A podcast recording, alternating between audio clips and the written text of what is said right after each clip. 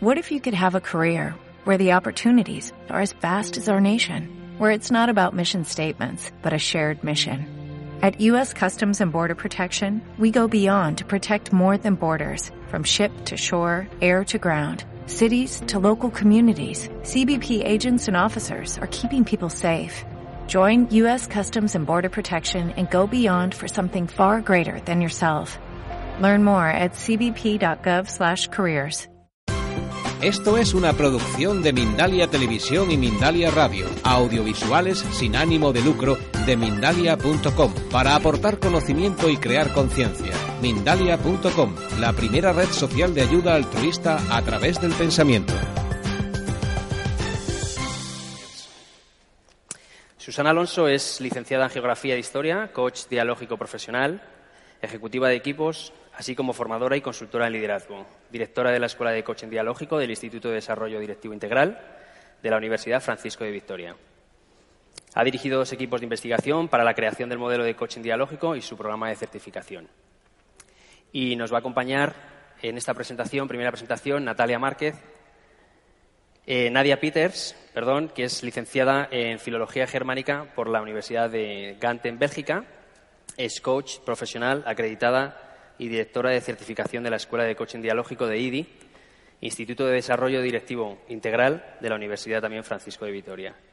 Ha participado en la creación del modelo de coaching dialógico y su programa de certificación y es coautora del libro Coaching Dialógico.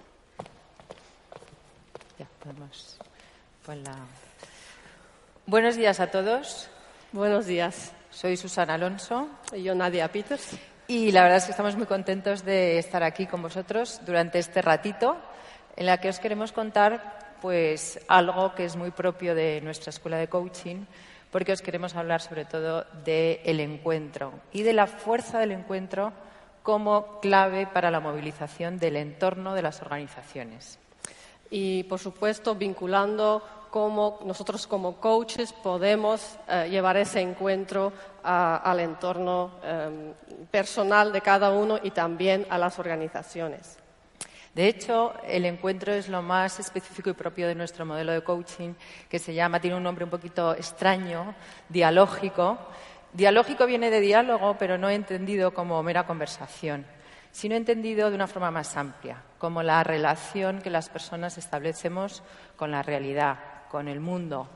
Es de la forma en que nos abrimos y nos dejamos interpelar por la realidad y respondemos a ella de una forma creativa. Esto es lo que nosotros llamamos dialógico y esto es lo que, y es, es relativo al encuentro, al encuentro humano. la palabra dialógico viene de lo que eran los pensadores dialógicos del principio del siglo XX, em, que empezaron a estudiar la relación interhumana y descubrieron que realmente es un encuentro verdadero lo que significa, lo que permite que las personas puedan realmente crecer y desarrollarse y transformarse. Es decir, no es cualquier encuentro, es un, encuentro muy especial que realmente eh, nos parece un aspecto muy relevante del ser humano y sobre el que también nos queremos hablar hoy porque es el, es el aspecto, digamos, más movilizador de las personas, de los equipos y, al final, también de las organizaciones. Pero primero queremos empezar a hablaros un poco de las grandes tendencias que estamos, em, que estamos notando, que hay varias fuentes que han identificado varias tendencias macro a nivel eh, mundial ya que estamos en este bloque de nuevas tendencias y a partir de ahí vamos a construir para ver cómo con el coaching podemos dar respuesta a estas grandes tendencias. Es decir, ¿qué está pasando eh, a nivel macro, a nivel social? ¿Qué tendencias son importantes porque también están afectando al entorno de las organizaciones, al entorno de la empresa? Yo creo que hay bastante consenso identificar tres grandes tendencias, tres grandes cambios que están ocurriendo hoy en día a nivel social. El primero es lo que llamamos de la fragmentación a la conexión. Veníamos de un mundo compartimentado, ordenado, eh, fragmentado, en definitiva. Más eh, jerárquico. También. Todo tenía su parcelita. Y ahora estamos en el mundo de la interconectividad, donde todo realmente está conectado, donde un cambio en un lugar impacta a mil kilómetros. Donde una información de un minuto a otro llega a todo el mundo. Es decir, es un contexto completamente diferente. O sea, y eso lo entendemos todos y no nos vamos a extender mucho más. Pero esta conectividad, esta conexión, lo que sobre todo hace es complejizar las cosas. El mundo es más complejo y también se vuelve no solo más complejo, sino más cambiante. Esta interconectividad también genera cambio, genera volatilidad. Las cosas dejan de ser predecibles y se vuelven cada vez más volátiles. Sí. Y como consecuencia de esta primera tendencia, hay otra segunda, que eh, es la tendencia del control a la responsabilidad. Em, en ese mundo fragmentado, más pequeño, más predecible, era posible controlar em, pero ahora mismo ya, ya no es posible, ya no vale. Mm, no sabemos con qué nos vamos a encontrar de un momento a otro, con lo cual eh, ni en las empresas ni en nuestras vidas es eh, posible ya controlar. Si pretendemos controlar, no vamos a gestionar adecuadamente. Tenemos que ir a otro paradigma, que es en el que estamos, y es asumir que las personas nos tenemos que hacer responsables, que las personas se responsabilizan de sus metas, de sus objetivos y que ya no les tenemos tanto que decir lo que tienen que hacer, sino que realmente confiamos porque se hacen responsables. ¿eh? Y soltamos el control, muy importante. Esto y em, con la tercera tendencia, que es desde la autoridad externa a la autoridad interna. Si em, somos responsables, entonces es que tenemos autoridad interna. Necesitamos ser escuchados. Tenemos algo que decir ¿eh? Si somos responsables, tenemos nuestra opinión y queremos que nos oigan. Tenemos todo el derecho a darla. Entonces ya no solo queremos participar, sino que ya no aceptamos tan fácilmente la autoridad externa que, eh, a la que hemos estado acostumbrados, que hace muchos años pues lo que decía el cura, la tradición, el padre familia, pues era ley y ahora mismo ya no es así. Los referentes externos dejan de, tener tanta validez, las cosas ya no están tan pautadas y es nuestra propia autoridad interna la que nos guía. Esto yo creo que todos podemos estar de acuerdo en que estos cambios están ocurriendo a nivel general, pero la pregunta es, bueno, ¿realmente estos cambios a qué nos llaman? ¿Realmente qué demandan de nosotros, de las empresas, de las organizaciones? Esta es la pregunta que nos parece importante. Y nosotros pensamos que demandan sobre todo otra manera de trabajar, otra manera completamente diferente de hacer las cosas. ¿no? Entonces, hay un primer tema que nos parece clave y es que nos demandan sobre todo un trabajo colaborativo, un trabajo que nosotros llamamos en red. Ya no nos sirve em, colaborar con nuestro jefe, colaborar con nuestro equipo. Tenemos que hacer una colaboración 360 grados. Es una colaboración mucho más allá de lo que estamos realmente acostumbrados. Y esto es esencial, esta colaboración en red, este tipo de trabajo diferente y es que sobre todo da pie a una colaboración más creativa, ¿no? Desde ahí nace la creatividad. Claro, la complejidad del entorno nos requiere, nos demanda respuestas mucho más creativas. Y solo desde la co-creación desde la colaboración podemos responder de esa forma creativa que nos demanda este entorno más incierto, más difícil, más complejo.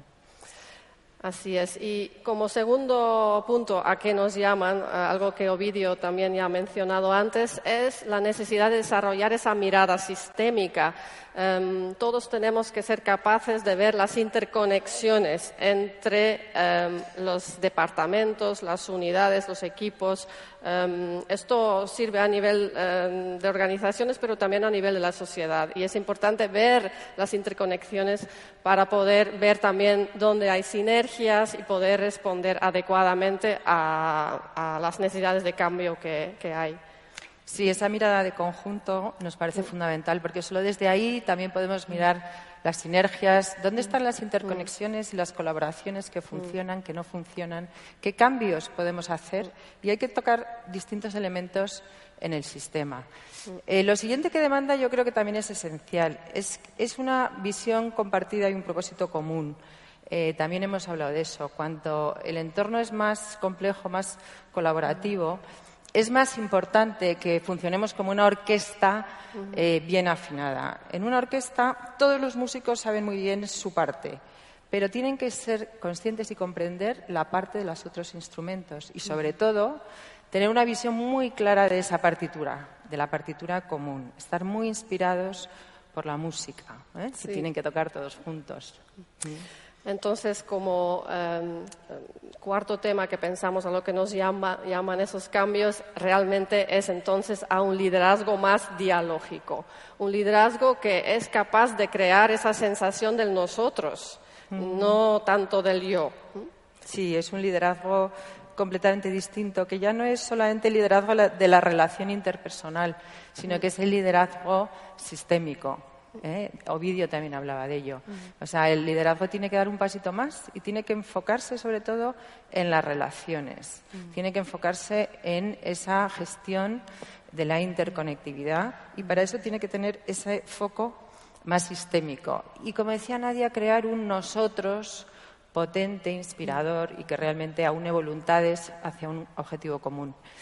Bien, estos cambios pues son importantes y el tema es que, bueno, ¿cómo mm. logramos hacerlos? Exactamente. Em, cada uno de estos elementos parece que nos están llamando a enfocarnos más en la relación. Yo creo que sí, claramente. Esto nos hace pensar que tenemos que poner el énfasis ahí, mm. en las relaciones, en lo relacional, en conseguir una colaboración mucho más allá. ¿Eh? O sea, la relación consigue ese tipo de colaboración que tiene que ser mucho más ambiciosa. Una colaboración más ambiciosa donde la suma de las partes es mucho más grande que solamente dos más dos es, cuatro, ¿no? Mm, a lo que queremos aspirar es al dos más dos es infinito. O es, quién sabe qué, no tiene límites. Eh, porque tiene que ser realmente una colaboración donde pueda haber creatividad, donde pueda darse esta magia que todos habéis podido palpar si estáis en un buen equipo de trabajo, por ejemplo, o que se crea cuando hay una buena orquesta. Lo que pasa ahí es algo mágico, ¿no? Exactamente. Eh, cuando hemos observado alguna vez, hemos escuchado una orquesta y al final sentimos esa magia, ¿no? Mm, eso es lo que se, se genera a través de esa colaboración. No es simplemente la suma de todos los instrumentos, sino es, se crea algo más. Y pensamos entonces que una clave para conseguir este nivel de colaboración es el encuentro. Sería un poco el secreto de esta fórmula, de esta fórmula del infinito, ¿no? Eh, realmente mm, el encuentro. Entonces, vamos a ver qué es realmente el encuentro, porque ya os decíamos al principio que no es cualquier relación, ¿no? Y queríamos explicaros un poco qué hay ahí, o sea, qué le llamamos encuentro. Y le llamamos encuentro a lo que se produce en el entre de las relaciones. Eh, lo que hay en un lugar que no sale en la foto, pues ni nadie y yo nos hacen una foto, no va a salir, pero sí os decimos que hay algo que es muy real, que existe, y es un entre que ocurre en las relaciones interpersonales y, por supuesto, en los equipos. ¿eh?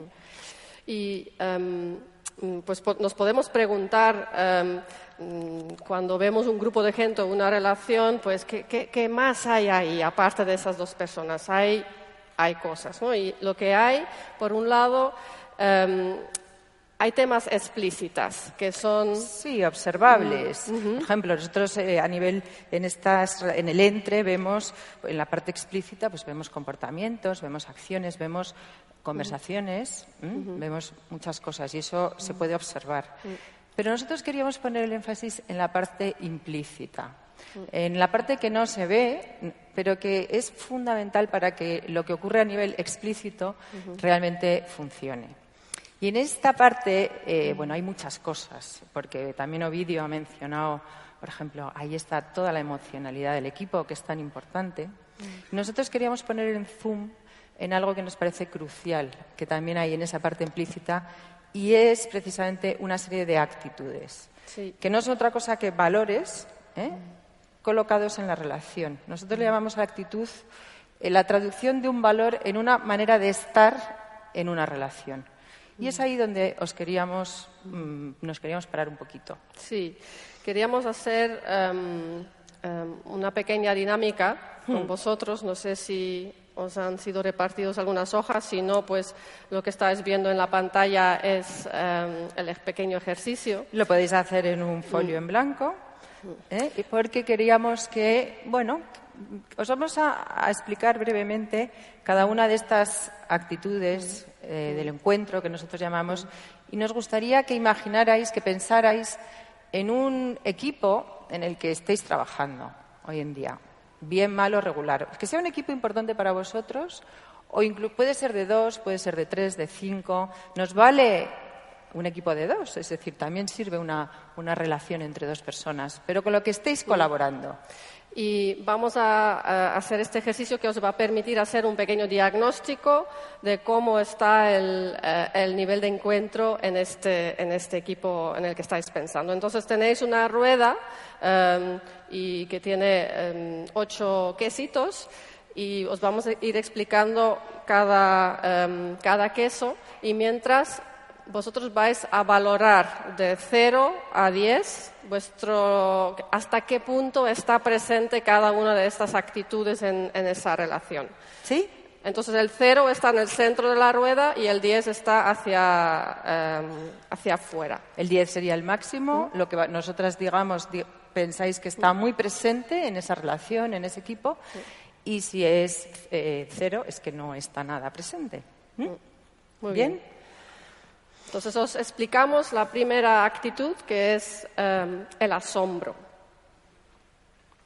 No Sí, queremos que escuchéis. ¿Qué es el asombro? El asombro es la actitud del que se enfrenta a los demás, al equipo, desde la seguridad de su grandeza, de su valía, desde la seguridad de que hay algo nuevo por descubrir que todavía no ha sido desvelado y de lo que puedo admirarme. Es tener la seguridad de que ahí, en ese equipo, en esa relación, hay posibilidades ilimitadas.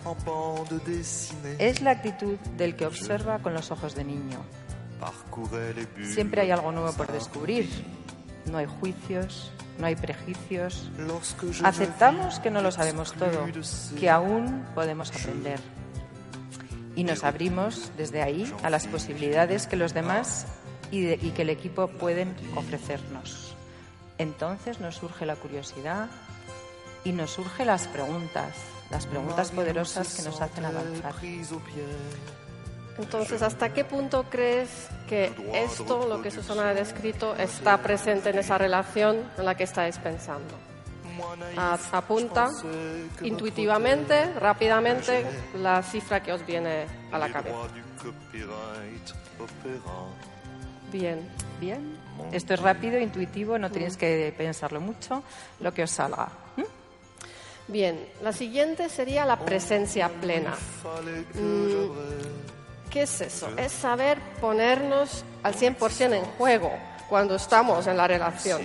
Em, no ausentes, sino presentes. Nos situamos ante los demás plenamente abiertos y disponibles eh, para lo que tenemos entre manos. Estamos centrados 100% en el aquí y el ahora, con todas nuestras capacidades em, para poneros en juego para lo que está ocurriendo en el momento presente. Y desde ahí sí que podemos escuchar de verdad y conectarnos con el momento y con los demás. sí, presencia plena. ¿Hasta qué punto crees que eso está presente en ese equipo del que formas parte, en esa relación? Puntualo.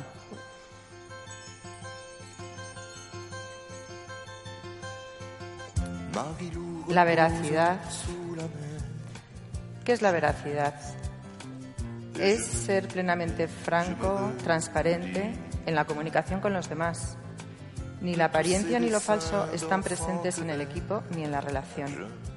Podemos hablar desde lo que ocurre de verdad, desde lo que pasa de verdad, de lo que nos preocupa, sin protegernos. ¿Hasta qué punto hay veracidad en este equipo? Confianza.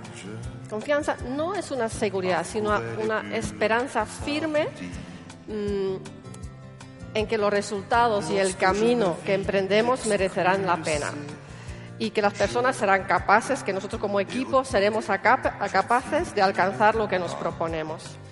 Mm, que aparecerán todos los recursos necesarios, aunque todo esto todavía no se ha demostrado. Creemos y confiamos. ¿Hasta qué punto hay confianza en ese equipo del que formas parte? La apertura creativa es la siguiente y es estar plenamente listo para el advenimiento de lo nuevo, de lo imprevisto, abiertos a crear desde lo que ocurre, a bailar con el aquí y el ahora. Estamos abiertos a acoger lo que las personas y el equipo nos ofrecen y crear algo nuevo con ello y desde ello. Por eso estamos dispuestos a soltar el control. Estamos dispuestos incluso a sentirnos vulnerables, a soltar nuestra planificación, lo que habíamos previsto.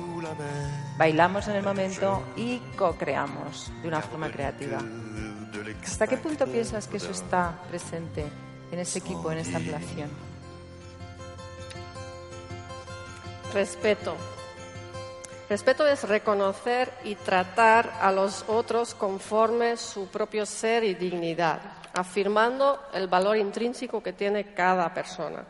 Es comprender que el único trato ajustado hacia las personas es el aprecio, no la, no imposición y el respeto profundo a lo que, tiene que ofrecer esa persona.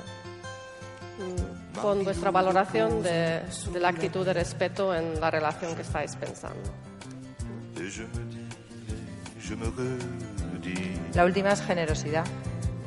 Y es la actitud que nos lleva a dar a los demás con afán de enriquecerles, ofreciéndoles posibilidades para su crecimiento, para su desarrollo. Es darse para generar nuevas posibilidades con el otro prestar toda nuestra disponibilidad para dar, para ofrecer, para compartir. Muy bien. ¿Bien? ¿Qué tal? ¿Vuestras ruedas? Habréis, mm, si lo habéis apuntuado todo, tendréis eh, la posibilidad de eh, unir los puntos y crear vuestra propia rueda y podéis ver qué es lo que está funcionando muy bien en esta relación, en este equipo. Y también podréis ver dónde tenéis que trabajar, qué es lo que puede estar faltando en, esta, en este equipo, en esta relación. Luego, todas estas actitudes, eh, lo hemos simplificado mucho, al final, eh, la buena noticia es que son entrenables, que se desarrollan y se convierten en comportamientos y en competencias concretas, que es lo interesante para desarrollar.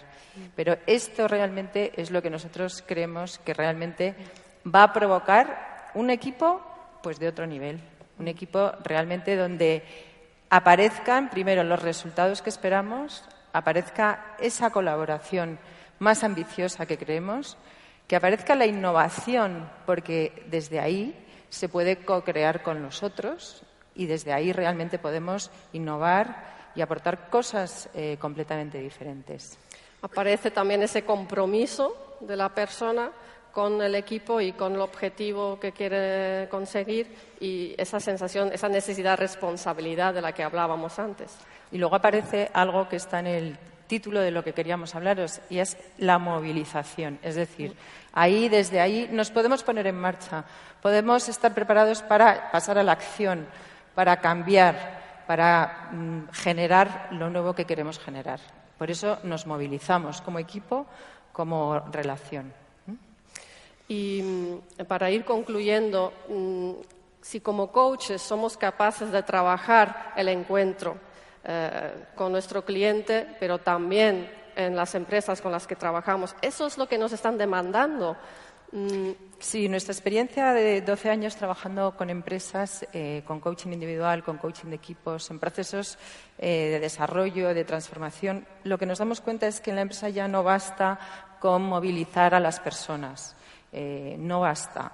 Ni siquiera yo diría que basta con movilizar a los equipos, que es todavía más importante, porque la fuerza de transformación cuando movilizamos un equipo es muy superior. Hay que movilizar el entorno completo. Entonces, este es el tema de esencia. ¿Cómo hacemos esto? ¿Eh? Mm, por supuesto, podemos contratar a coaches eh, de equipos, coaches externos, pero nosotros sobre todo pensamos que tenemos que tocar tres teclas fundamentales. Para realmente conseguir esta movilización. En primer lugar, se trata de crear individuos, líderes, eh, que sepan generar ese encuentro en su alrededor. Sí, lo que llamamos agentes de encuentro, pero que al final son agentes de cambio, son agentes de transformación. ¿Cuántos líderes de verdad tenemos que estén actuando como verdaderos generadores de encuentro y de transformación en nuestras organizaciones? Esa es la primera tecla fundamental a tocar, nuestros líderes. Luego tenemos también que tocar a nivel de equipo, por supuesto. O sea, los equipos tienen que funcionar, tienen que ser equipos de alto rendimiento y no como silos estancos porque entonces ahí se moviliza un equipo, eh, conseguimos lo que queremos en un equipo, pero ¿qué pasa con el resto? Eh? ¿Qué pasa con el resto? Y ahí llegamos a la transversalidad, que eso es el, em, el efecto expansivo de, em, que puede ocurrir a partir de, de unos individuos y unos equipos que dominan, que están cómodos, que sienten suyos la generación del encuentro. Si realmente trabajamos la transversalidad en nuestras organizaciones, que yo creo que es un elemento esencial para eh, poner el foco en él, realmente nos damos cuenta que el trabajo cada vez es más en red, con lo cual cada vez tenemos personas que van a estar en varios equipos, lo cual va a generar siempre eh, un efecto contagio de unos equipos a otros. Y cuando provocamos este efecto contagio suficiente y generamos la masa crítica, la masa crítica suficiente, pues entonces conseguimos el cambio, conseguimos la movilización del entorno, que es lo que estábamos eh, buscando. ¿no? Y entonces, ¿cuáles serían nuestras conclusiones y hmm. nuestras ideas para vosotros? Si eres coach, mm, utiliza esa idea del encuentro, trabaja, aprende a trabajar eso con los clientes, genera ese espacio de encuentro con tu cliente donde, donde él puede crecer y desarrollarse más allá de lo, de lo que puede hacer en otras relaciones. Y si eres coach, aprende a intervenir a nivel sistémico. Mm. Es fundamental porque lo demandan las empresas, lo demandan las organizaciones. Mm. Y os diríamos, si sois empresa, eh, pues tocar esas tres teclas. Es un poco lo que creo que es la conclusión. Mm. Las personas, de forma individual, mm. trabajar los equipos y trabajar esa transversalidad que nos parece clave. Y este era un poco lo que os queríamos comunicar. Quizá os estáis preguntando un poco por esta gimnasia sincronizada. Esto lo llamamos coliderazgo. sí, y de alguna forma, pues también mm. no sé si modeliza un poco que bueno, pues que entre dos hay que hay colaboración. Mm. Es nuestro intento de modelizar que uno más, más uno puede ser más que dos. Esperamos Yo creo que... habrá estado mejor entre dos, ¿verdad? Que una de las dos solas. Muchísimas gracias. Gracias. ¿eh? Esperemos que os haya sido útil.